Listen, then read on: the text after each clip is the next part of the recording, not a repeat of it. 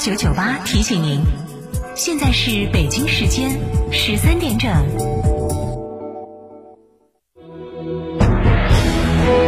成都的声音，FM 九九点八，成都电台。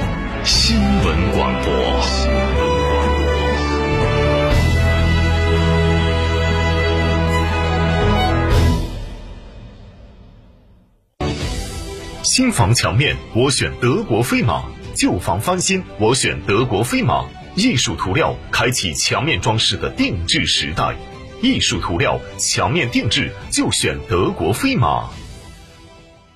超玩初恋，大狗来也！哈弗大狗 2.0T 中华田园版潮野上市，城市 SUV 的精致潮流，越野车的硬派野性，可奶可狼，快来加诚零幺八，详询六五零七六二六二六五零七六二六二，买哈弗到加诚。启阳英菲尼迪五月聚会来袭，创新 SUV QX 五零二十六点九八万起，英菲尼迪豪华运动座驾 Q 五零 L 二十一点四八万起，尊享六年或十二万公里免费基础保养，最低零首付享万元置换补贴。寻启阳英菲尼迪八五九幺二二七七。哎，李总，你订的什么呀？这么一大箱！一入夏我就给他订了燕之屋晚宴，清爽滋润，低糖低热量。看来是我落伍了，我也赶紧给我媳妇儿订几箱啊！燕之屋二十三年专注高品质燕窝，中国国家击剑队指定燕窝产品。燕之屋专营店：王府井科华店、华侨城山姆店、仁恒置地、世豪广场、万象城。燕之屋专线：零二八八四三八六六八八。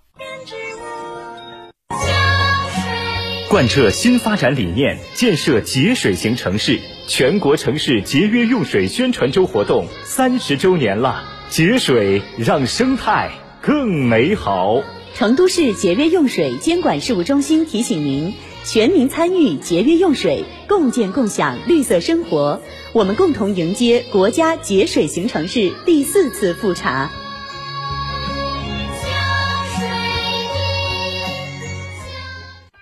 天成九九零食果品专门店，相同的选择，更低的价格，选择天成九九就是选择品质九九，优惠九九。九九八快讯，各位听众，大家下午好，十三点的零二分，我是浩明，现在向您播报新闻。首先来关注一下四川本地的消息。听说青白江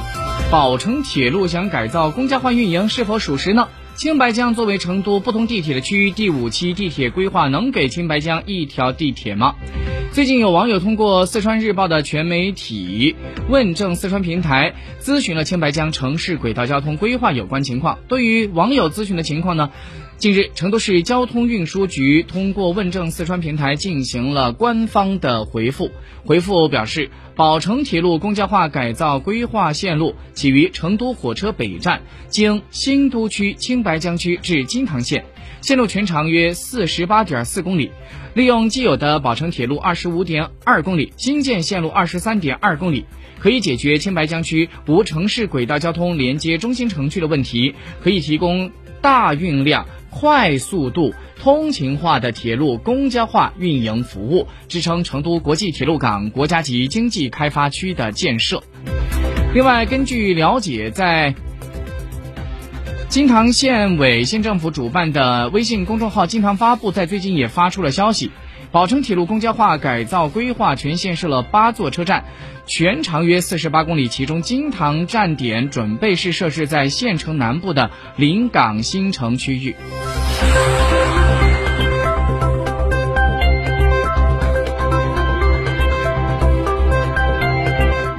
昨天是五幺八国际博物馆日。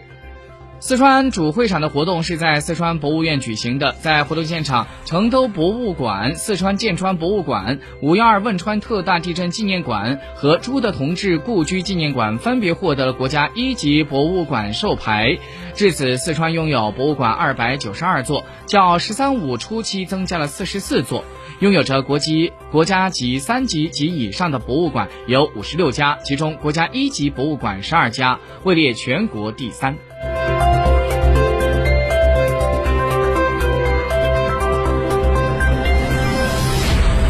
再来关注一下国内消息，国家统计局今天上午发布了二零二零年平均工资数据，显示，在去年全国城镇非私营单位就业的人员年平均工资为九万七千三九万七千三百七十九元，而在二零二零年全国城镇私营单位就业人员的年平均工资是在五万七千七百二十七元。国家统计局的人口和就业统计司的副司长孟灿文，他在今天上午说。城镇单位就业人员的平均工资是针对法人单位统计的，不包括个体工商户和自由职业者，反映的是税前工资，包括单位和从个人工资当中代扣代缴的个人所得税、社会保险基金和住房公积金等个人缴纳的部分。因此呢，公布的平均工资比个人拿到的手上的这些现金工资要高。那么同时呢，对于各单位所处的行业所在的地区和经济效益不同，以及个人所属的岗位不同，工资水平有高有低。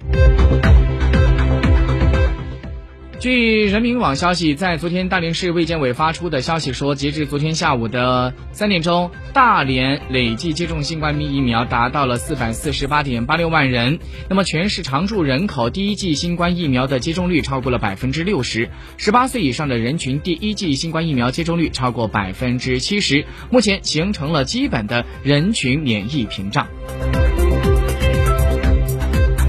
在今天上午，叶飞在他的认证微博发文说，证监会稽查总队近日与其约定，在星期三，也就是今天将会会面，针对其实名举报的事项。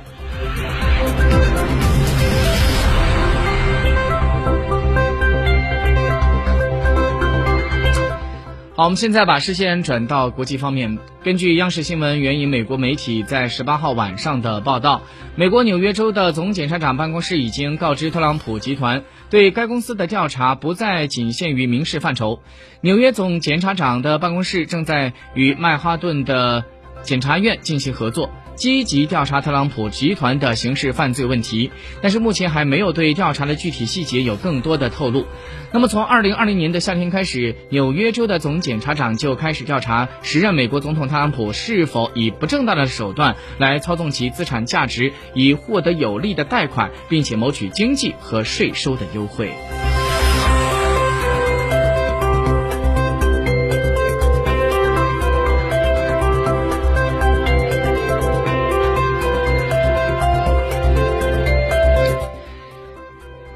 根据俄罗斯媒体报道，俄罗斯总统普京在十八号表示，第四种新冠疫苗很快就会在俄罗斯进入流通。他还说，俄方愿意和外国伙伴合作抗击新冠疫情。